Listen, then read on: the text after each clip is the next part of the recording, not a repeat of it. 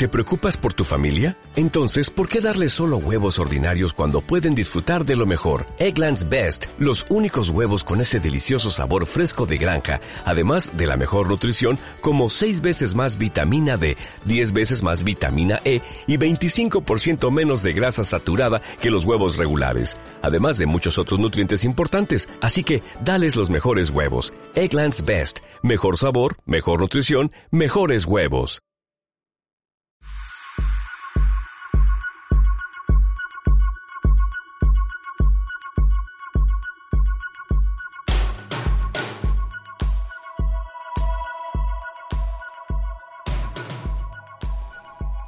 Buenas noches y bienvenidos a Casa Negra TV. Mi nombre es Rafael Ramírez. Hola, buenas noches. Eh, yo soy Ramses Luna. Bueno, y les damos la bienvenida. Este me parece que es el cuarta, la cuarta emisión, ¿no? sí, la cuarta emisión de este, su programa de cine favorito de los viernes en la noche, Casa Negra TV. Exactamente. Y bueno, pues yo creo que vamos a empezar de lleno con esta sección con la que normalmente iniciamos, que son las efemérides.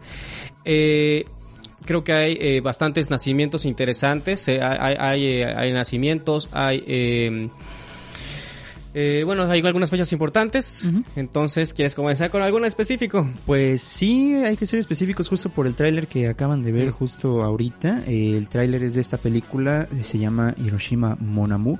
es una película de 1959 de Alain Resnais un director francés eh, contemporáneo de los directores de la Nouvelle Vague, de la nueva ola francesa. Casi los límites de la Nouvelle Vague, porque por ahí hizo otras películas que están ya un poquito más, sí, más sí, allá. Contemporáneo, pero siempre de hecho él eh, como ajeno a ello, nunca se sintió realmente como parte del movimiento. No, no convivía con Truffaut, con Godard, no, convivía, no iba a las marchas y manifestaciones. y, su cine creo tampoco convivía mucho con, Yo por ahí, incluso alguna vez escribí una nota ahí para, para Suma F7 sobre exactamente qué categoría es o qué este corriente, porque es una eh, que tiene otro nombre, particularmente por la película esta de eh, El año pasado en Marienbod, que prácticamente es como otra onda, pero sí es como si fuera una subcategoría de la Nouvelle Vague. Entonces, sí, sí, yo creo sobre todo por, por el tiempo, por el momento en el que se hizo su cine, porque sí, sus intereses eran otros, sus búsquedas eran eh, distintas. Él apelaba más como a ensayos sobre el tiempo, sobre la memoria.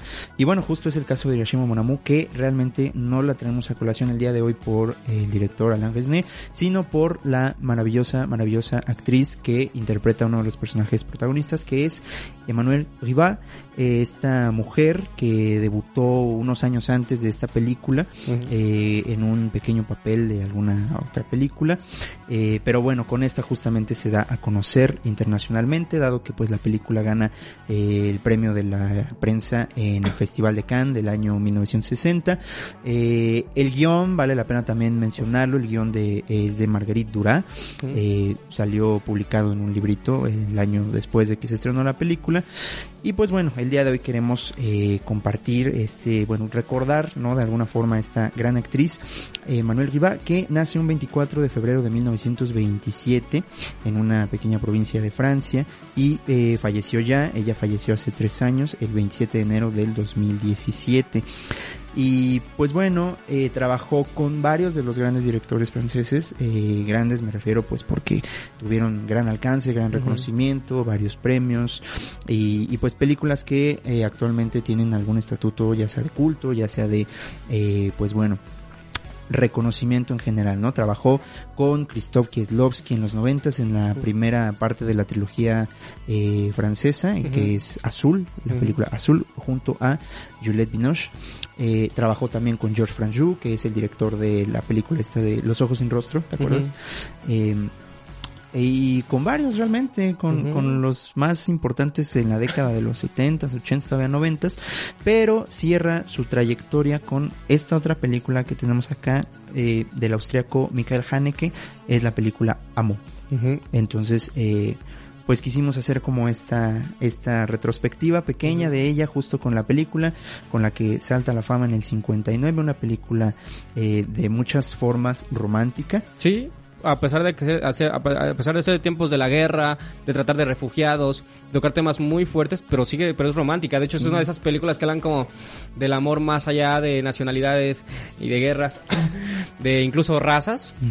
Eh, entonces sí, o sea, pero curiosamente, o sea, digo, hasta el mismo título lo tiene y, está llena de diálogos realmente como de, de romance Yo creo que también por eso se dio a conocer, era una mezcla como de, de temas bastante interesante. Sí, totalmente, totalmente. Y eh, pues bueno, Hiroshima Monamu y termina con Amu, únicamente Amu. Interesante. Eh, pues esta película de Amu de Michael Haneke es más una, más que, es- sí, claro, es una historia de amor, la película se llama Amor, pero pues es una cruda, una cruda radiografía también sobre la muerte, sobre la enfermedad, eh, sobre el paso del tiempo y pues bueno, la trama eh, es de una pareja de maestros de música retirados ya eh, de edad avanzada, octogenarios.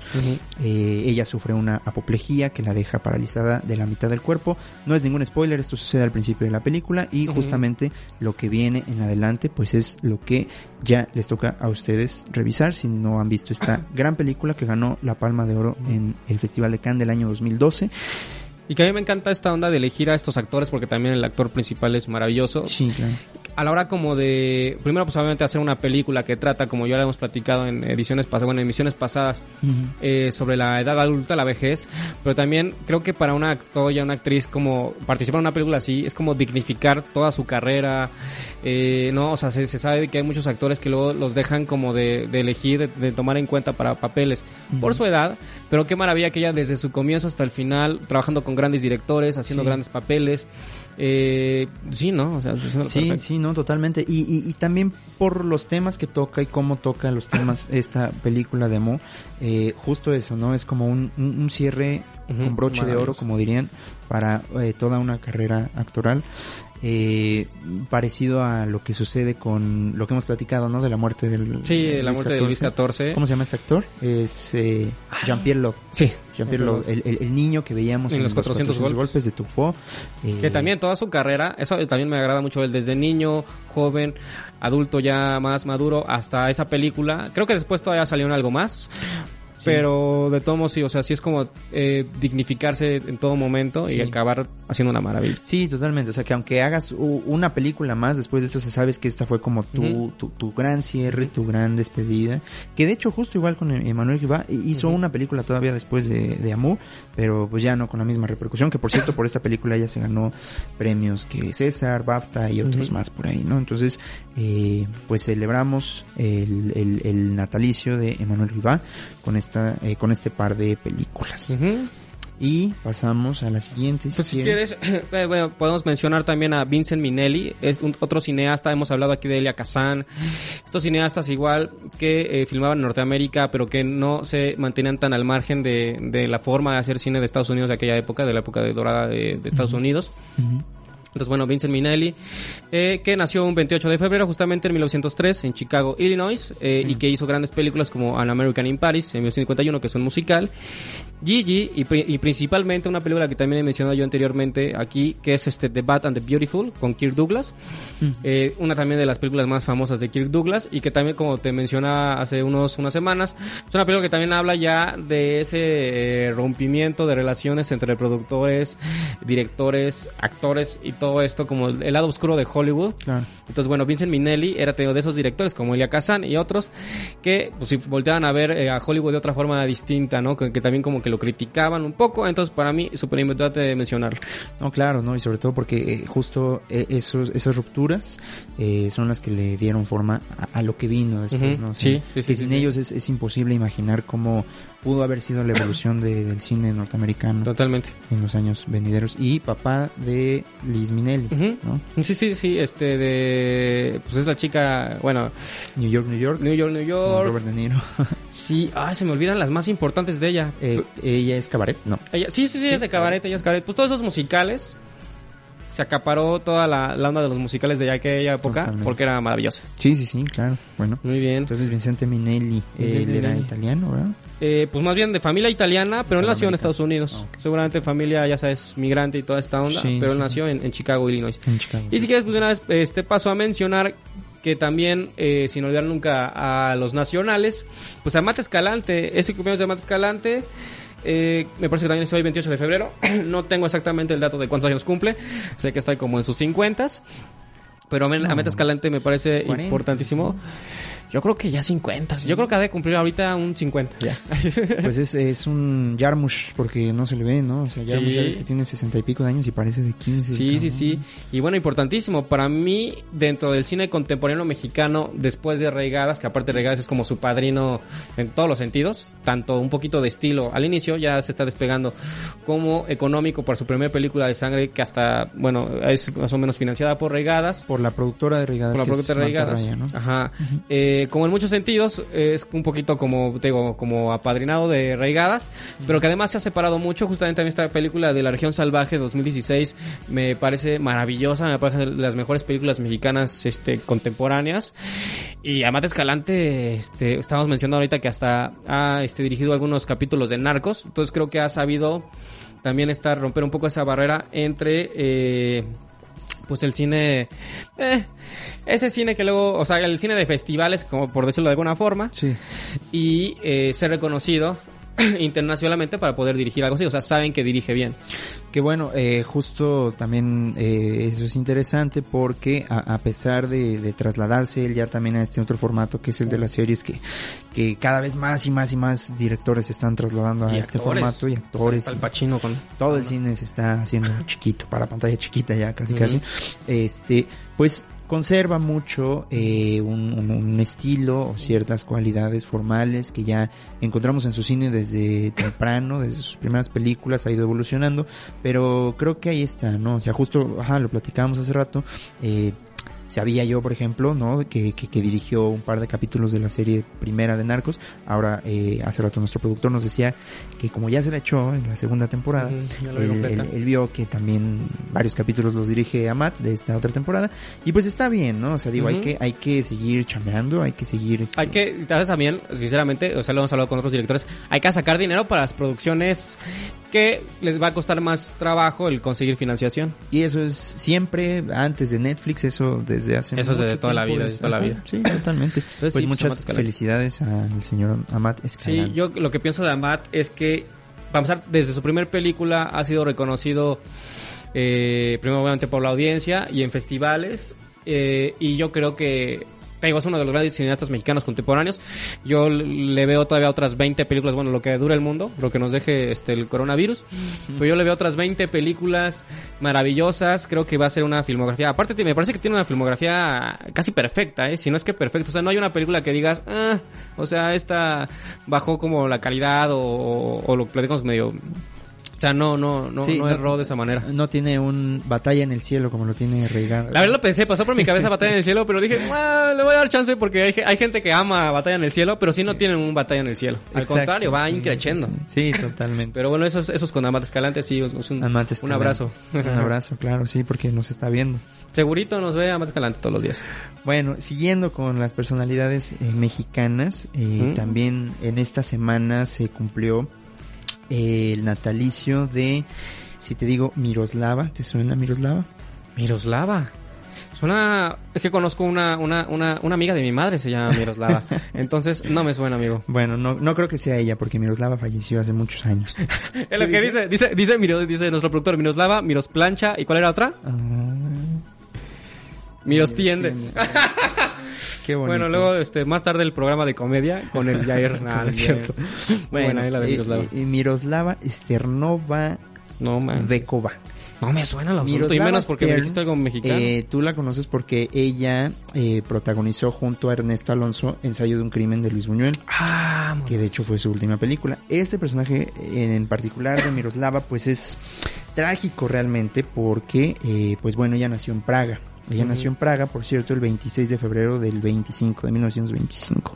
Entonces nace en República Checa y en los 40 eh, toda su familia se ve en la necesidad, a causa de la guerra desde luego, de emigrar, de dejar el país, terminan aquí en México, ella estudia en Estados Unidos, estudia arquitectura y unas cosillas, eh, pero bueno, a su regreso acá, bueno, eh, justo ahí empieza la tragedia, ¿no? Porque tiene un novio que está en combate, un novio de Estados Unidos, y fallece él a punto de comprometerse, entonces ahí como que empezó el asunto. Es trágico por eso, porque eh, eh, su historia como personal, eh, fue como de amor roto en amor roto y hacia otro y hacia otro. Entonces tuvo amoríos con Cantinflas que la rechazó, tuvo otro con Arturo de Córdoba que también, y era una mujer... ¿También la rechazó Arturo de Córdoba? No sé si la rechazó, pero tampoco funcionó. El punto es que... Nuestros chismes acá. Sí, pero el bueno, chisme, ¿no? Está bueno, está bueno. No, pero justo es, es, es como lo, lo más estudiado, ¿no? La, la historia personal de esta mujer que pues realmente no tuvo grandes papeles, tuvo pequeños papeles en muchas películas, eso sí, en nueve años de trayectoria artística ella hizo 30 películas. La más recordada aparte de Ensayo de un crimen, de hecho, es Escuela de Vagabundos con Pedro Infante, desde luego, con quien de hecho a partir de esa película, pues como él también, no sé si, si, si lo sepas tu amigo, pero él, él era también una persona como muy solitaria, muy depresiva y como con esas tendencias, entonces pues se entendieron y todo, ¿no? Eh, no tuvieron, según yo, un romance que pues tampoco es como que nos... eh, No somos un programa de. Exactamente, pero bueno, Ah. el punto de todo esto es que eh, la figura de Miroslava es recordada justo por eso, por esas tragedias amorosas y tal, porque eh, desafortunadamente ella termina quitándose la vida. Eh, ahorita te digo Sí, es una historia año. muy trágica. Sí, no, sí lo es. Sí lo es, porque aparte a mí lo que más me llama la atención es que su última película fue Ensayo de un crimen. Mm. No sé si eh, nuestra audiencia recuerda esa gran, gran película de Luis Buñuel, pero bueno, en ella hay un poco de premonición de lo que iba a suceder mm, poco tiempo después con la vida de esta mujer eh, hermosa que era Miroslava. Y pues bueno, vean la película de Buñuel si no la han visto, vale mucho la pena. Eh, de ahí en fuera pues tiene esta película con Pedro Infante, Escuela de Vagabundos y otras más. Pero bueno, sí, como que quedó ahí en espera del gran papel que le iban a... Que, que le pudieron haber dado para que ella demostrara realmente que era una gran, gran, gran actriz, ¿no? Entonces, Final trágico. Sí, sí, sí. y- Entonces ella nació, eh, ¿qué día lo tienes ahí? O sea, el lo que estamos 24, celebrando. El ya. 26, perdón, 26 de febrero es, eh, sí, ahorita estamos ¿A los cuántos años recordando murió, su no sabes? natalicio. Era muy joven, eh, vamos, ella fallece en mil, se suicida. El 10 de marzo de 1955, Mm. entonces sí, ella nació en el 25, pues era muy joven. Realmente joven. Era bastante joven, entonces pues sí, es una historia trágica, eh, pues he estado viendo, he estado viendo por ahí algunos eh, reportajes que han salido y cada vez como que se conoce más y se pone más foco a este Ujú. personaje de Miroslava. Pero bueno, hay eh, en la exposición de Buñuel justamente en la sección de la película de ensayo de un crimen, también viene un poquito de esta historia por ahí para quien ya haya ido o quien no ha ido a la exposición de Buñuel en Cineteca Nacional, eh, pues hay también por ahí cosas y, y- vestuarios que se usaron en la película y pueden también eh, leer un poco de esta triste historia de Miroslava Stern. Fuerte, intenso. Sí, bastante. Eh, bueno, si te parece, continuamos con, eh, porque también tenemos aquí la película, pues John Turturro, este eh, actor norteamericano, posiblemente de, de- bueno, no posiblemente, obviamente, lógicamente de procedencia italiana. Él nació el 28 de febrero de 1957, conocido por la que ya hemos mencionado, Barton Fink. Que proyectamos hace dos semanas en Cine Club. Hace dos semanas fue, ¿verdad? Cierto, cierto, cierto. ¿Qué más quieres comentar del buen John Turturro? Pues nada, eh, también ya eh, un actor consagrado, pero dentro, de alguna forma como dentro de una esfera de cine... eh, Como si independiente, ¿no? Pues sí, de lo que se llamaba cine independiente, que hoy ya es, es una excepción ya muy, muy Distinta de lo que era en los ochentas, cuando trabajó, eh, cuando empezó a trabajar con los hermanos Cohen, los noventas. Yo creo que Barton Fink era, era cine independiente en su momento, ¿no? O sea, los Coen hacían una especie de cine independiente en sus momentos. Ah, habría que definir lo que era el cine independiente. Lo Sí, que eso- o sea, como pero dices, ya es, una, sí, ya es un claro. concepto muy distinto, pero no sé si en aquella época podían decir, ah, ellos son independientes. Sí, de hecho, ajá, o sea, se les quedó esa etiqueta desde ese tiempo. Entonces, sí, justamente Barton Fink era considerado como cine independiente. Eh, después tiene otro personaje memorable, aparte de Barton Fink, con, con los hermanos Cohen en la película de eh, The Big Lebowski.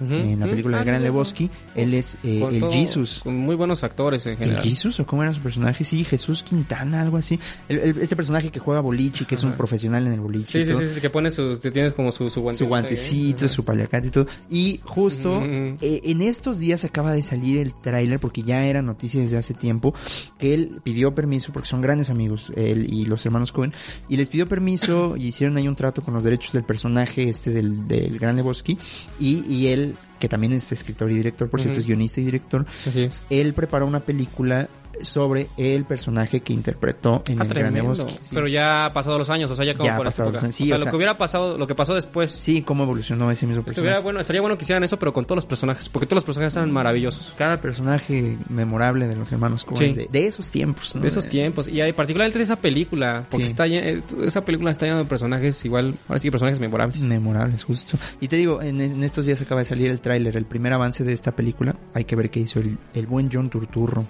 Pero sí, también, gran, gran... eh, también ha participado en películas, o sea, te digo, desde los hermanos Cohen hasta Michael Bay, o sea, ha salido en los Transformers. eh, también tiene amistad con Adam Sandler en las películas... eh, en, la- eh, en las películas de Adam Sandler, eh, de, de que todos lo ubicamos, ¿no? Tipo El malo un poquito, ¿no? Tipo, ajá, o sea, pero de estas películas tipo, ya sabes, ¿no? Eh, Happy Gilmore y cosas así. Ni me sé los nombres, la verdad, ¿eh? Sí, bueno, Pero sí. de las más famosas de Adam Sandler ya, ¿no? Calidad cuestionable. Sí. Pero bueno, ahí también. Sí, ha salido en comedias románticas, así también medio. Ha sido un personaje también luego medio, medio de tonto, la verdad, John Turturro. Le, le queda. Pero también, pues lo que mencionábamos, ¿no? Escribió y dirigió esta película con, eh, usando a Woody Allen como actor. Una Ajá. película como muy inspirada este, en el cine de Woody Allen. Donde me gusta mucho el personaje que hace. La película se llama ¿qué? Fading Gigolo. Fade, Fading Gigolo. Fading ajá. Gigolo, ¿verdad? Sí, sí, sí. Sí, porque Aquí no es Casi un Gigolo le pusieron aquí. Ajá, casi un gigolo. Ajá. Muy bueno, me gusta mucho aparte su personaje, porque porque el personaje de Allen como, que como si lo prostituyera Ujú. con mujeres como, ma- con mayores o bueno, mujeres este pues adultas. Pero es una película que platicábamos, ¿no? Que es un poco como también de, de la otra vez usando la palabra dignificación, este, pero a un nivel como pasional. Eso es bonito, lo que hace él es muy bonito, porque además tiene una onda en ese en ese en esa película como haciendo gala de su de su este procedencia italiana, donde es como el romántico. Entonces, la- es, es una buena película. Y también lo que decíamos, eh, ya para cerrar esto de John Turturro, pues sí, ¿no? Esta película de Fading Gigolo, eh, como un, un homenaje, o sea, una película pensada en, eh, en cómo se hace una película estilo Woody Allen, cómo se escribe, exacto. cómo se concibe una película estilo Woody Allen, cómo se dirige y encima Trayendo pues, a ahí Woody lo tengo Allen, de actor. Ajá, trayendo a Woody Allen a ser un personaje muy Woody Allenesco, Sí. con chistes muy Woody Allen. Sí, Sí, sí. el guion, el guion es chiste muy Woody Allen. Entonces sí, es como, está bien, lo hizo muy bien. Sí, y retomando tantito también a los Coen, es algo parecido a lo que hizo George Clooney con su película esta Suburbicon, que es igual, ¿no? Yo lo he pensado así como de Clooney de haber pensado cómo se escribe una película de los Coen, cómo lo hubieran hecho. De hecho, es diferente ese caso de, Subur- de Suburbicon porque el guion lo hicieron los hermanos Coen y ya después se lo dirigió. Pero bueno, historia para otra ocasión. Historia aparte. ¿Cómo estamos de tiempo? Eh, ¿Cómo estamos de tiempo, señor productor? Sí, no, que de hecho hay que poner el de The Golem. Este, acá sacando todos los rabitos. Pues nada más mencionar, eh, es grandísimo también, ojalá tuviéramos el tiempo para todas las eh, efemérides que hay, pero bueno, eh, ni más ni menos que Cleopatra, Ujú. Elizabeth Taylor también, Elizabeth eh, Taylor. estamos Uh. festejando su, eh, bueno, recordando su natalicio que fue el 27 de febrero de 1932 en Londres. Todos ellos son Pisces, ¿te pones a pensar? Ah. No sé, no parecen Pisces, ¿eh? No parecen No, Pisces. no, no. Elizabeth Taylor, ahí- No, o sea, no ella sí lo creo. Pisces, obviamente. Ah. Hermosita, ternura. ¿Ya tú Pisces? Bueno, sí. No te, sí. no te lo manejo, discúlpame. Yo vi en la caja zodiacal, ¿no? No sé por qué le doy tanta importancia a eso. Pero bueno, Pero- ¿qué, qué, qué películas recordamos de Elizabeth Taylor? Aparte de Todas. Cleopatra, Ay, pues sí. bueno, simplemente, bueno, la magnífica, eh, que, ¿cómo es? eh, Who's Afraid of Virginia Woolf? ¿A quién teme Virginia Woolf? De Mike Nichols. Eh, este personaje era, era gran amiga, creo, de Michael Jackson, ¿no? Por ahí tú le haces. Sí, sí, sí, sí, de hecho sí. Uh, iban a, a salían a de, a de fiesta juntos. Ándale, sí. Pero pues sí, una, una mujer también, un caso como, como muchos otros en la época eh, de Hollywood, por ahí en los 40, 50, que ella, pues a los 16 años, ella ya estaba siendo protagónicos de mujeres ya maduras. Pero ícono de, de belleza también, ¿eh? Sí, claro, totalmente. Justo por eso, o sea, esa, ese, ese rostro que tenía, esa belleza tan particular fue lo que la llevó a, a tener estos contratos de años y años con la MGM, en donde, pues sí, prácticamente a los 18 años ella ya eh, estaba haciendo papeles de, de madrastra, casi, casi, ¿no? Me gusta que tenía como un rostro fuerte, ahorita la estoy también como recordando, tiene Ujú. memoria, porque además era una época donde la belleza por lo general era de las güeritas, y viene ella, digo, había con excepciones maravillosas también, como Audrey Hepburn No, pero lo que dices es muy, muy, muy acertado. Las porque justamente era Marilyn Monroe y... ella introduciéndose en la, en la industria de Hollywood, lo primero que le dijeron, lo, lo primero que le solicitaron, por así decirlo, los productores, y y- también a sus papás, porque pues ella era menor de edad, era eso. Tiñete el ¿no? cabello, ¿no? ¿O qué? Eh, eh, depílate las cejas, porque ella era de ceja poblada, en sus primeras películas todavía se puede apreciar de esa forma, tiñete el cabello, queremos, este, te queremos rubia, y tales y tales y más cosas. Y no lo... No lo que afortunadamente, pues no. no y lo- aparte como tenía un rostro como medio severo, no era como también la clásica bonita, tierna, este que, que les gustaba. Yo creo que por eso también tenía ese tipo de personajes, ¿no? Y también por eso se dio a Sí, conocer. sí, totalmente. Eh, La mujer de los ojos violeta. Ujú. Tenía los ojos vez. violeta, amigo, imagínate. Y la- tal vez sea la, la única persona que conozco con ojos violetos. Pues yo no la conocí, hubiera No, ¿verdad? querido Tampoco. tener el gusto. No conocí. Pero bueno, eh, vamos a ir. Sí. a- Ah, Nos- en viaje, el viaje alrededor del mundo compartió con Cantinflas. Con Cantinflas, sí, la, Sí, eh, la Cantinflas. vuelta al mundo en 80 días. ¿esa? Ujú, creo que sí. Creo que sí, ¿no? Sí, sí, debe ser esa. Sí. O sea, Cantinflas vio directamente esos ojos violetos. Mm, Cantinflas tuvo una suerte Muy muy y mira, hasta se dio el lujo de rechazar a la, a la malograda Miroslava. Miroslava. Pero bueno, vamos eh, a un corte porque más tarde vamos a hablar, bueno, un ratito vamos a hablar de por algo del expresionismo alemán, de eh, los 100 años del doctor Caligari, este y eh, pues esto también va para mi querido Elk. Eh, vamos con el tráiler de The Golem porque también la vamos a mencionar. Entonces, en un momento continuamos.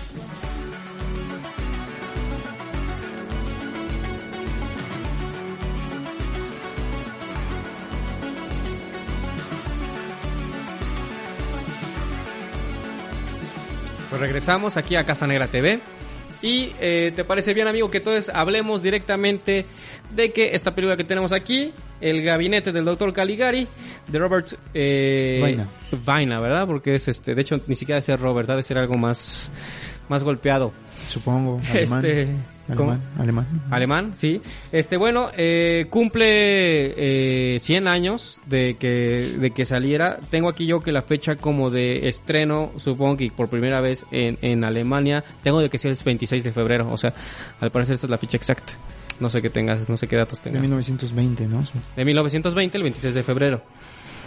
Eh, y bueno, esta película que posiblemente sea más icónica totalmente, sí, definitivamente, junto un poco con Nosferatu, que ahorita vamos a hablar, eh, pues del expresionismo alemán.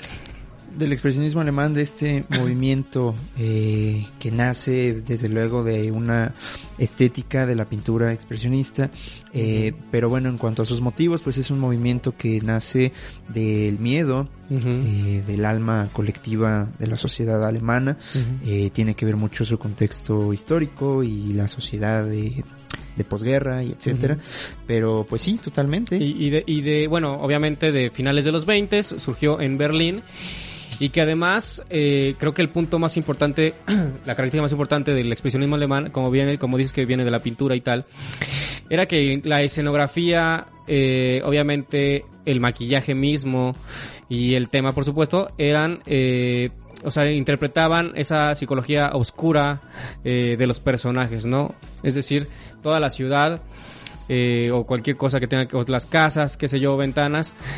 En el caso, por ejemplo, del Doctor Caligari, pues están como distorsionadas porque vivimos en una realidad eh, de- como de terror, particularmente en esta película, ¿no? Entonces hacer que lo de alrededor del personaje represente el interior del personaje. Exactamente, de eso se trata prácticamente el, el expresionismo. Eh, la estética eh, está bastante influenciada también por el arte gótico. Sí, sí, sí, justamente pues es toda, toda esta, esta realidad y los objetos cotidianos deformados, eh, hechos como en puntas, en picos, eh, sesgados. Pasillos que se mueven, Sí, exacto, exacto. paredes puntiagudas. Sí, entonces pues realmente eh, eh, esta intención de mostrar por medio del- de, de- de cierta simbología visual eh, el interior de los personajes pues es algo que se quedó también para para otros géneros después como el cine negro como el cine de gangsters que después fue también. Yo creo que incluso, sí, no, no estoy seguro que fue como el primer movimiento en el cine que se, que se enfocaba tanto y se preocupaba tanto como por la escenografía, lo que siempre menciono yo, que la escenografía fuera un elemento narrativo. Creo que a partir de ahí muchos, yo creo que ya ni siquiera tanto el cine no, sino eh, muchos cineastas que usan la escenografía, o sea, me pongo a pensar lo que menciono ahí en los estudios, las escaleras en la película de él, de Luis Buñuel, que buscan representar el interior de, de, de la mente del personaje principal. Yo creo que hasta eso viene un poquito del expresionismo alemán todo lo que te- tiene Sí, que ver con la escenografía, yo creo que inspiró como a todo eso. Decir, ¿sabes qué? Es que también todo lo que hay alrededor eh, puede hablar de cómo Justo. siente el personaje. Entonces Sí, sí, pero sí, viene. digo, pero obviamente sí, lo- lo- lo- los principales eh, como inspirados, pues sí, el cine noir. Y los más inmediatos, obviamente, También tomando en cuenta que justamente las personas que inauguran estos movimientos pues siguen siendo alemanes eh, que terminaron en Estados Unidos haciendo el cine que ya estaban haciendo en Europa, pero pues en este caso en Hollywood. Entonces, sí, justamente eh, el caso de Fritz Lang, el caso de eh, Frederick Murnau. Wilhelm Murnau, eh, que pues es quien hizo justamente Nosferatu. Nosferatu. Pues sí, son personas que después de atravesar toda esta vanguardia de eh, el expresionismo, pues emigran a Estados Unidos y terminan haciendo e inaugurando estos otros movimientos Ujú. que son los más inmediatos. Pero pues incluso si lo pensamos eh, a gran escala, incluso para el cine de terror, o sea, este es un recurso que No, se utiliza totalmente. muchísimo en el cine de terror, Sí, ¿no? sí, o sea, sí. la atmósfera, como tú lo dices, la escenografía, toda la puesta en escena, Una cuestión también de iluminación. elemento- la iluminación es clave también para, para, la este- para comprender la estética del, eh, la estética expresionista. Ujú. Eh, pues sí, o sea, es, es, eh, utilizar la forma en cuanto a puesta en escena, en cuanto a escenografía, en cuanto a iluminación, etcétera, como un recurso narrativo que apele a las intenciones o las encrucijadas o lo que esté pasando internamente el personaje, pues viene de aquí. Y es algo que usa mucho justo el cine de terror. Entonces, esta película, El gabinete del doctor Caligari, es pionera en todos estos aspectos. Todos los aspectos, incluso el personaje principal, el como te platicaba hace rato del maquillaje, el crear este tipo de personajes este góticos que usaste tú esa palabra. O sea, básicamente de Tim Burton y antes de Tim Burton, ¿cómo se llama este cineasta que era super que Tim Burton es super fan? Eh, este... mm, No, pero era el actor, ¿no? El que el actor que sale en el Manos de Tijera o No. Ah, no, sí, sí, sí, sí. ¿Cómo Pero él llama? también era, según yo también era director. Ya se me olvidó su nombre. Sí, no lo tengo ahorita, no, no, no lo recuerdo. No, Johnny, Johnny Depp dice, Depp. ándale, él es el que estaba buscando. O sea, sí, No, te no refieres a- acuerdo. a- al señor, ¿no? Al señor Pero creo, que... ajá, y que según yo creo que también era hasta como ¿Cómo dibujante se o algo. ¿Cómo se llama? ¿Quién No. sabe? Bueno, ahí se los quedamos a deber. No, pues lo, lo buscamos. ¿Sí? Pero ¿cómo lo vas a buscar? Ponle como Tim Burton, influencia o algo así. Pues, si Bueno. pones eso yo creo que aparece. Es más, ahorita me acuerdo, vamos a ver quién fue más. ah. Eh, Continúa. sí, bueno. Pero creo que este tipo de personajes góticos también se le deben por completo al expresionismo alemán, como menciono, ¿no? Simplemente... ¿Cómo? Vincent Price, exactamente Vincent Price. Aquí está. ¿Te acordaste o lo buscaste? El...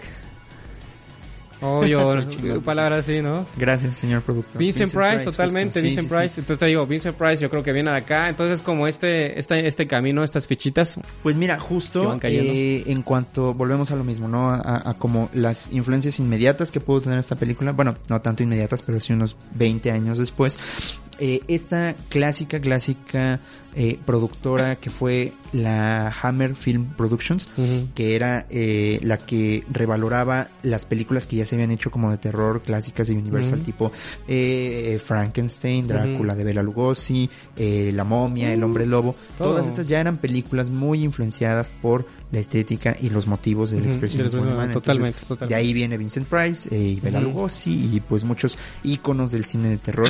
Aquí está su origen aquí está con su origen. Cesare. Isabel Luna. Ah, Isabel Luna. Isabel Luna, mi madre, muchos saludos, madre. Muchos saludos. Gracias por ver el programa. Seguramente por ahí me está viendo la mía, entonces también saludos. Eh, te iba a decir que, por ejemplo, ahorita vimos el tráiler de este de Golem. How He Came Into the World, que también es otra película del mismo año 1920. Obviamente, este el Dr. Caligari eh, tuvo más repercusión, pero pues es una película que también manejaba este el expresionismo alemán, también es el expresionismo alemán y que creo que sí impulsaron bastante, a como mencionamos de 1921 justo, pues Nosferatu. Nosferatu, sí, desde luego que sí. Y pues sí, de alguna forma, pues podemos considerar a Caligari no solo como la, la, la pionera. Pues, había un antecedente de otra película de Fritz Lang, que no me acuerdo cómo se llama, pero es incluso de 1913, que Ajá. se considera como la, la, el el, origen de lo que vendría a ser después. el Metrópolis no tanto. No, Metrópolis, de hecho ya es más para acá.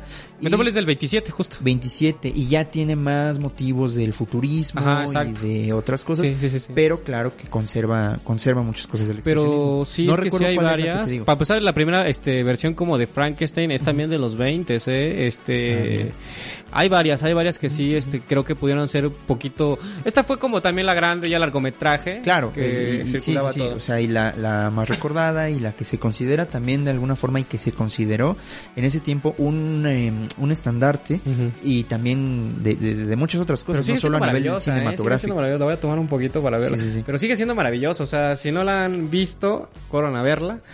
Porque sí es una gran película. Sí, te digo, o sea, estandarte incluso de, de, de situaciones ya más eh, políticas, ¿no? Porque realmente desde esos tiempos se le dio a la película una lectura eh, de, mm, digo, si no la han visto, corran a verla, es una película necesaria, desde luego. Pero sí, o sea, el autoritarismo y las figuras y la locura inherente al autoritarismo y al poder Y- están y- ahí, pero de alguna forma está un poquito eh, invertida, pervertida incluso, por así decirlo, a la historia original que escribieron dos, eh, dos jóvenes, uno austriaco y otro alemán me parece, que de hecho ellos sí tenían una intención, cuando escribieron el relato, su intención sí era muy, muy, muy cargada hacia un comentario político. Y esta película tuvo mucho, mucho, mucho mito de que el final, por ejemplo, que es un final... Mejor no hablamos del final para que disfruten la película y la vean bien, pero pues eh, habría que revisar bien el relato original y sus intenciones, que por cierto, ya cuando salió la película, los autores originales... Eh, pues tenían razones para estar molestos, sobre todo por ese final que ellos lo tenían en cuenta como algo muy distinto a lo que resultó en la Yo creo que fue película. de las primeras, eh, de esas primeras veces donde el guionista no está muy, bueno, el escritor original no está de acuerdo con la adaptación cinematográfica, Sí, totalmente. pero son obras distintas. Y a echar un ojo, eh, justamente esta información la, la, la, la pude checar en un gran estudio, un estudio bastante, bastante completo que se hizo de la película y no solo de la película, sino de alguna forma de toda la eh, psicología de la sociedad alemana, pero que toma como punto de partida justo la película del gabinete del Uh. doctor Caligari y se llama De Caligari a Hitler. Es un texto Oh. muy, muy, muy eh, famoso eh, que escribió Siegfried Krakauer, eh, uno de los grandes teóricos de la historia del cine. Y pues así se llama, De Caligari a Hitler, historia psicológica del cine alemán, en donde pues él bueno, es que además, significa de alguna forma también como esta necesidad de la sociedad alemana de derrumbarse y luego Ujú. volver a levantarse y tener como alguna injerencia ahí en el arte y tener como esos eh, motivos, ¿no? Sí, es que te iba a o sea, te iba a decir que, que sí, justamente esta película también habla un poco como de la explotación humana, casi experimentación humana, Ajá, justo. que va directo, va directo con, con, con ya cuestiones acá hitlerianas. Sí, es curioso porque la historia original pues tenía que ver un poco con eso y de, de alguna forma eso, ¿no? La figura de poder y la alienación de la sociedad y al tener que volver la película, o sea, ya, ya, ya tal cual la película para mostrarla ante el gran público, hacerla un poco más ligera de lo que estaba pensado el relato original, es caer un poco en eso mismo Y que trataba un poquito también. y caer un poco en eso mismo que de alguna forma exponía y criticaba el texto original, ¿no? Entonces es, es algo muy interesante, echen ojo a ese texto y a la película desde luego ya pues podrán sacar sus conclusiones. Pero es lo que, eso me gusta mucho, que son ese tipo de películas eh, como de terror, que realmente pues sí hay una, hay una crítica más allá, ¿no? No, no es nada más eso. Es un Sí. poquito como Metrópolis, por ejemplo, también sumamente política, pero medio disfrazada en ese caso de ciencia ficción, en este caso de terror, pero siempre hay como un mensaje más allá. Claro, justamente. Sí, sí, sí. Tengo aquí, por ejemplo, otras, eh, no, nada más es una película más de 1920 que también cumple 100 años y que también es del expresionismo alemán, que es From More to Midnight de Karl Heinz, Karl Heinz Martin. Entonces, eh, pues como comentamos, hay varias películas del expresionismo alemán que estaban en aquella época. Y, eh, ah, bueno, me gustaría también como decir este rápidamente que al mismo tiempo, porque es literalmente al mismo tiempo que estaba el expresionismo alemán, obviamente en Alemania, pues en Francia estaba el impresionismo eh, francés. Y que era tan distinto, eh, era muy distinto, muy distinto, ¿no? Buscaban cosas muy distintas. Y Casi que, una oposición. casi una oposición. Sí, justo el, el- el- impresionismo francés era eh, jugar con cuestiones de montaje, con eh, rupturas de imágenes, algo que también dio pie. Digo, el surrealismo ya venía también desde aquellos tiempos, pero consolidó más a jugar esto con estos efectos visuales y ópticos. Entonces, eh, que digo, creo que lo único que tienen en común es que era eh, deformaciones, tengo que deformaciones ópticas para transmitir el estado subjetivo de los personajes. Es decir, las dos, las dos expresiones se enfocaban en quiero que algo más me hable de cómo es el personaje. El doctor Caligari lo habla otra vez, como ya mencionamos, de eh, la iluminación, la escenografía, maquillaje, etcétera, y el otro en voy a quebrar un poco el cuadro, eh, no, voy, voy literalmente a romperlo, eh, voy a hacer una edición diferente y creo que eso es bien importante porque era, era seguía la evolución del cine, seguía la evolución de, de- de- de justamente este lenguaje cinematográfico, cómo seguir retratando la, la eh, pues sí, no, la, la, la- la psicología del personaje. y la vida y la realidad, e interpretarla de tantas formas posibles eh, por medio de la forma fílmica. Entonces, Exactamente. sí, pues eh, justamente eh, son contemporáneos estos dos movimientos.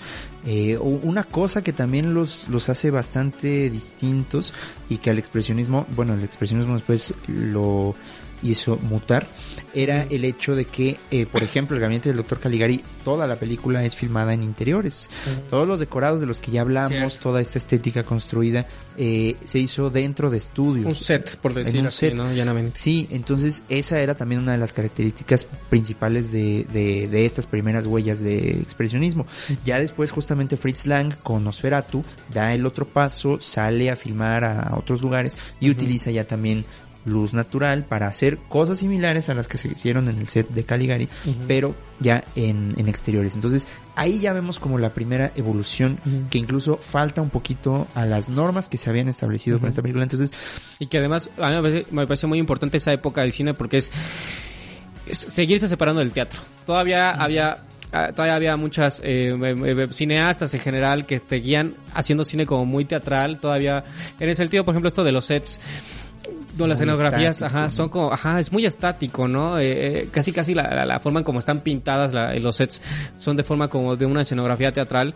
Y sí, me gusta que se empieza a separar. Y a filmar en exteriores es el- también uno de los primeros pasos para irse eh, separando un poquito del teatro. Sí, totalmente. Entonces, totalmente. Sí, entonces pues, eh, igual ahí ahí nos damos cuenta también de que ningún ninguna vanguardia o ningún movimiento tal cual eh, eh, se puede respetar sus propias reglas, ¿no? Exacto, entonces por lo mismo, eh, ahí está la gran diferencia entre este debate que, que, que existe sobre es género, es corriente, es vanguardia, es un movimiento. El género puede, pudo ser género en los 30 y puede tener esos mismos, esas mismas características hoy, ¿no? Entonces, un movimiento como este tiene que ver más con el contexto de, de ese momento, ¿no? O sea, Y- con y el momento. casi del año, ajá, del momento casi aparte de su nacimiento, como estás mencionando, sí, porque sí, capaz dos, tres años después ya no, o sea, como el Dogma Exacto. 95, Sí, como tantos digamos. totalmente. O sea, hoy eh, filmé en interiores y ahí está como la, la verdadera carnita del expresionismo. Dos años después ya No. están en exteriores y, Y- ya es algo muy distinto, Ajá. pero sigue siendo expresionismo. Claro, no, es súper porque sí, ¿no? Porque el caso de Nosferatu que habla de cuestiones vampíricas, donde también la cuestión vampírica no tiene, bueno, eh, hay estudios que dicen que sí tiene que ver con algo más político, pero en general es como algo más de fantasía y de horror, eh, Sí. algo incluso sino como un horror de, de, de los muertos vivientes y todo, entonces viene como de otro lado muy distinto. Entonces, o sea, en un año puede cambiar así, pero como dices, hay características que las unen para que sea como un movimiento. Sí, justamente. Entonces, eso sirve mucho, eh, de- esto que estamos comentando sirve mucho para eso, ¿no? Para repensar otra vez ese, ese, pues ese debate, ¿no? Entre el género cinematográfico, entre la corriente, entre la vanguardia, etcétera. Entonces, sirve esto bastante, creo yo.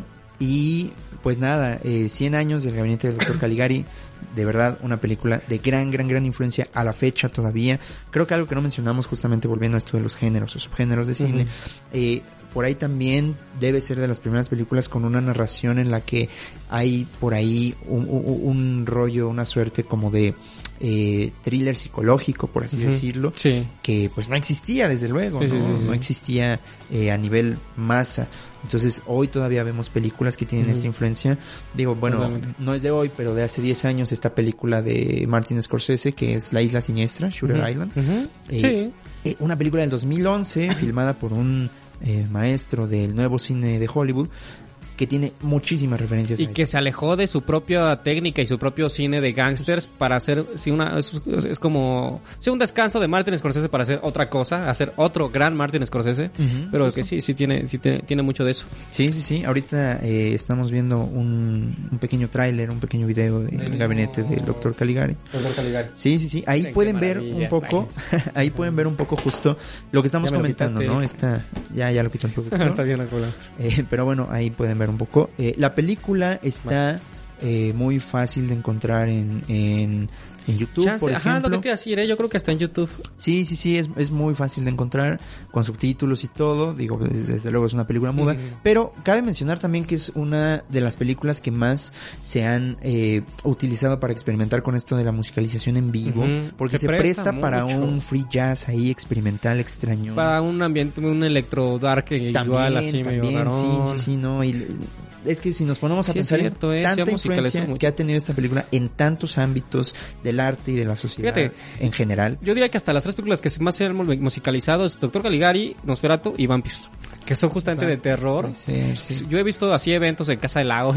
¿Sabes cuál han- otra? Una que a mí personalmente me encanta, que es de Jan Epstein, la Ajá. de La caída de la Ah, claro, claro, sí es cierto. Oh, es que las, creo que son como las cuatro Seguro. así maravillosas para musicalizar porque tiene este tono oscuro. Sí, que sí, se prestan. totalmente, Sí, es cierto. Sí.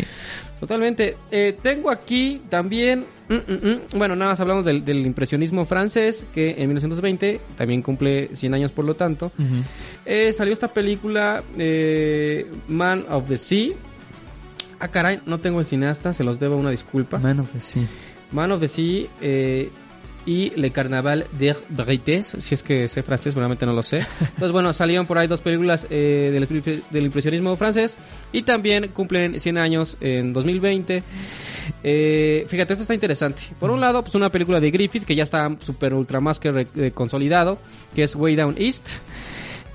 Un eh, mediometraje de Buster Keaton que yo creo que es su obra más conocida, o sea, yo creo que es más conocida por encima incluso de, de Sherlock Jr.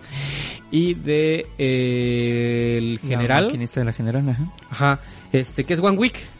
Un- Es un, es un mediometraje Week. donde construye, o sea, acaba de casar y tiene que construir una casa que se las dan así como si fuera de ármala tú, propio, tú mismo, este, que se pues, una semana, entonces lo tiene que Ya. armar en una semana. Sí, estos gags en donde él levanta la pared y de repente Ah, se le va a oh, caer encima sí, y se queda a la mitad, puerta, arma la casa como al revés. Claro. Una joyita, eh, Sí, una joyita. Entonces, bueno, genio, genio. sí, genio Buster Keaton. Varios, hizo varios cortos en ese año, pero este es como más reconocido. Luego, fíjate qué interesante, el mismo Dreyer hizo su segundo largometraje en 1920. Ay, perdón. Este, había hecho, eh, creo que en, en 1917, una película que se llama El Presidente, y esta se llama La Mujer del Párroco. Pero bueno, Dreyer estaba también ahí como, como llegando, ¿no? O sea, me gusta que es una época donde empezamos también a ver el, el nacimiento de grandes cineastas que ya por ahí de los 30 y 40 eh, se van a consolidar más. Sí, claro. Pero empezamos a ver sus primeros trabajos. Sí. Y el mismo Fritz Lang eh, también eh, sacó, sacó una nueva película. Son las que sacó, suena como que acá en el cine, en las, en las entradas. Pero bueno, sacó. una película cuyo nombre no puedo pronunciar. ¿Y en español no sabes cómo se llama? No, eh, The Spinning, tú.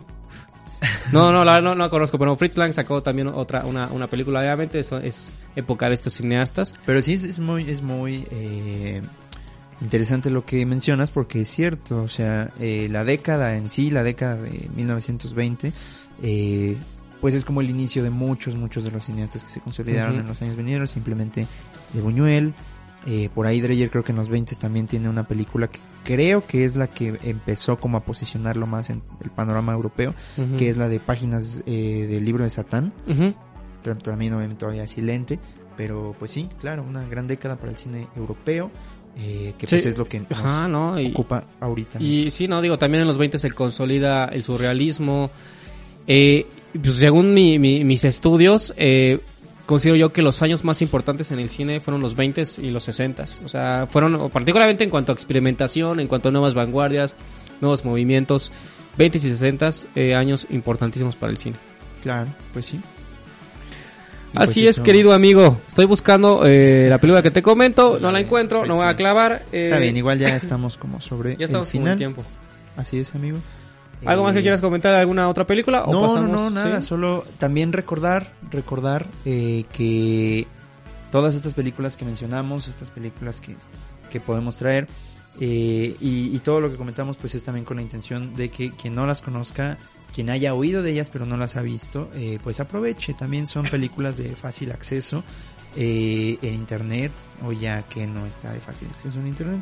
Entonces échenle un ojito de verdad y si ya las han visto, vuélvanlas a ver porque sí son, son películas que merecen varios, varios visionados y Sí. merecen estudiarse. Como dice el productor. Sí, ¿no? Que hagamos un concurso, no nos no sabemos de qué, qué- qué va a consistir, porque el que gane nos vamos a, nos, nos llevamos a ver, nos lo o la o los, a, ver este la película de nuestra casa, fíjate. Ándale, sí, justamente. Pues, Cosas, eh, cosas bien turbias. podríamos Ah. luego armar una, una pequeña dinámica. Eso Sí, hay que armar una, una dinámica, estaría bueno, estaría bueno. Pero por lo mientras, pues echen un ojo a estas películas. Ya lo dijimos, pero sigue en calidad de promesa. Ya eh, vamos a hacerlo, ¿no? Eh, todo esto que mencionamos, queremos hacer una listita para publicarla en Casa Negra y en Oculus. Eh, para que tengan acceso también eh, directamente a los cineastas, las películas, los años, los movimientos, las vanguardias, los géneros. todo lo que mencionamos. todo lo que mencionamos, ¿no? Entonces, eh, eso queda ahí pendiente. Y pues, ya nada más para terminar, quisiéramos invitarles a todos y a todas a la proyección que tenemos este domingo en el Centro Cultural El Hormiguero como parte de los estudios cinematográficos Mirada y Pensamiento impartidos por mí eh, sí. o por un servidor. Es que me gustó la pausa por ¿no? mí, Iba a decir un, un servidor. un Luego servidor. vino a mi mente una servilleta. Ajá, sí, digo que es como para cuando te da pena decir servidor y te quieres verte más así más relajado, dices una servilleta. Dices, Pero pero está demasiado su servilleta, ¿no? Partidos por su servilleta. En fin, eh, es la segunda, la segunda sesión que tenemos de mirada y pensamiento. Eh, esta idea de aproximarnos al cine desde pues distintos ámbitos, lejos de nada más como me gustó, no me gustó, etcétera. Entonces, pues la película que veremos este domingo a las 8 de la noche se llama La vida útil, es eh, tenía como subtítulo cuando se estrenó Un cuento de cine. Es una película Eh, muy muy muy linda. Sí, ese, ese, Uruguaya. ese, ese, eh, subtítulo que pusieron los mismos directores Sí, o sí, se lo sí, inventaron. era La vida útil, un cuento de cine, así se estrenó y era como el eslogan promocional de la película. Que bueno, de hecho fue un estreno pequeño y no es una película muy popular, desde luego. Eh, tal ¿De vez qué no país es? escuchar. ¿De qué país es? Es uruguaya la película, es de Federico Beiroj, es del 2010, es en blanco y negro, dura una hora y 15 minutos aproximadamente. Y Eso, eh, pues nos va a servir de pretexto esta película para tener una pequeña charla en torno a la cinefilia y al espectador. Entonces eh, va a estar bueno. Esa película para que veas que yo creo que sí es más difícil de conseguir, entonces este, Eh, sí. vayan a verla con nosotros, además pues es pantalla grande, Así es. como dice Ramsés, pues hay, hay, hay, pues hay este estudio, posiblemente haya eh, retroalimentación con el público, hay, platica, hay un poco de plática, un poco de debate, entonces Claro, sí, sí, definitivamente es para ir a verla. Sí, vale la pena. 8 de la noche, Centro Cultural El Hormiguero, Gabriel Mancera, Gabriel Mancera 1539 en la colonia del Valle Sur, está a dos calles del metro Zapata. Ojalá puedan ir, eh, la entrada únicamente cuesta 50 pesitos. En el lugar hay una cafetería, pueden comer, pueden beber cafecito y se puede meter ahí a la sala, no hay ningún problema. Empezamos puntuales a las 8 eh, para tener un buen rato todavía de, de, pues de esta charla, de este debate. Y pues nada más eso, ¿tenemos algún otro evento? No, eh, no, por eventos no. Quizá mencionar. Hasta la baja, baja la batería. Ah, Este, no, mencionar sin necesidad de, de poner el cartel, pero que bueno, eh, nosotros en Casa Negra tenemos un dossier, una revista digital que abrió convocatoria para su nuevo número. Eh, recibimos tanto textos como videoensayos. Los textos son tan libres como les dé su imaginación. Así aceptamos incluso cuestiones literarias, no, necesariamente este tan tan no sé informativas o qué sé yo ensayos por supuesto todo eso Eh, los temas son cine mexicano contemporáneo y nuevas narrativas entonces bueno si quieren escribir sobre esos textos y quieren que armemos como el dossier que se hace aproximadamente un librito como 10 100 páginas que pues difundimos en nuestras redes sociales posiblemente eh, bueno chequen nuestra página para ver bien la convocatoria y para que eh, puedan eh, enviarla al correo entonces bueno está abierto eso y también va a mencionar como de pasadita que eh, sigue abierta la convocatoria para nuestra muestra de cine, Panorámica Muestra Internacional de Cine Independiente. Es una muestra que recibe animación, ficción, documental, cine experimental y demás, eh, todo pues, obviamente cine independiente. Entonces, bueno, está abierta. Chequen la página de Panorámica Muestra Internacional de Cine Independiente. Y también está abierta la convocatoria de Fisura, Festival Internacional de Cine y Video Experimental. Todas, todas las cosas extrañas que hagan ahí ustedes, muchachos, y que no sepan qué demonios hicieron, pero les quedó chida, mándenla a Cabe, Fisura. cabe en fisura. Está, tiene ahí, tiene ahí. Ujú. Entonces, pues es- eso es todo, amigo. Eso es todo. Ahora sí que eso es todo, eso es todo, eso es todo, porque yo que normalmente tartamudeo me queda, me queda perfecta esa frase. Pues sí, por el día de hoy sería todo. Muchísimas gracias a quienes nos están viendo, saludos y eh, esperen la siguiente emisión de Casa Negra TV todos los viernes a las 8 de la noche a través de Oculus Todo el Cine. Gracias El Yair, nuestro querido productor. Gracias Rafa. Gracias, Ramsés. Nos vemos el próximo viernes. Nos vemos. Adiós.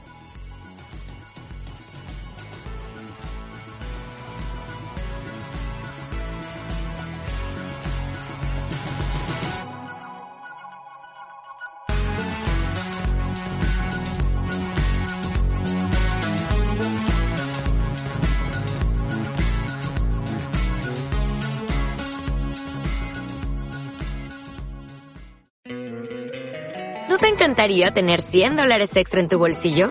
Haz que un experto bilingüe de TurboTax declare tus impuestos para el 31 de marzo y obtén 100 dólares de vuelta al instante. Porque no importa cuáles hayan sido tus logros del año pasado, TurboTax hace que cuenten. Obtén 100 dólares de vuelta y tus impuestos con 100% de precisión. Solo con Intuit TurboTax. Debes declarar para el 31 de marzo. Crédito solo aplicable al costo de la presentación federal con TurboTax Full Service. Oferta sujeta a cambios o cancelación en cualquier momento.